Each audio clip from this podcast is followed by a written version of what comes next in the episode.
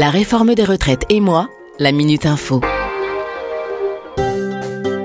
La question de Pascal, 55 ans. Bonjour, avec la réforme, à quel âge euh, je vais pouvoir partir à la retraite? La réponse de l'assurance retraite. Bonjour Pascal.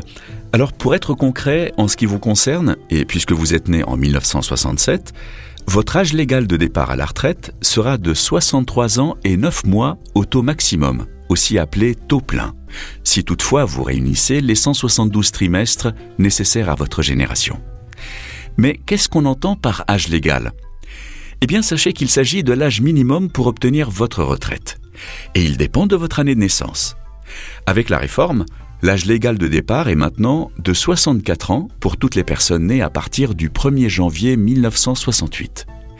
Pour celles et ceux qui sont nés entre le 1er septembre 1961 et le 31 décembre 1967, l'âge légal de départ augmente progressivement de 62 ans à 64 ans, à raison de 3 mois supplémentaires par année de naissance.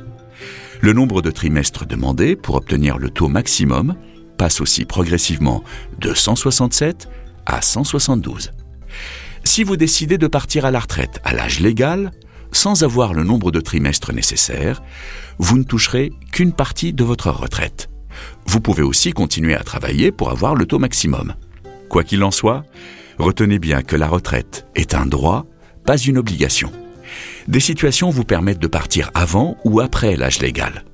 C'est donc à vous de faire le point sur votre carrière dès 55 ans.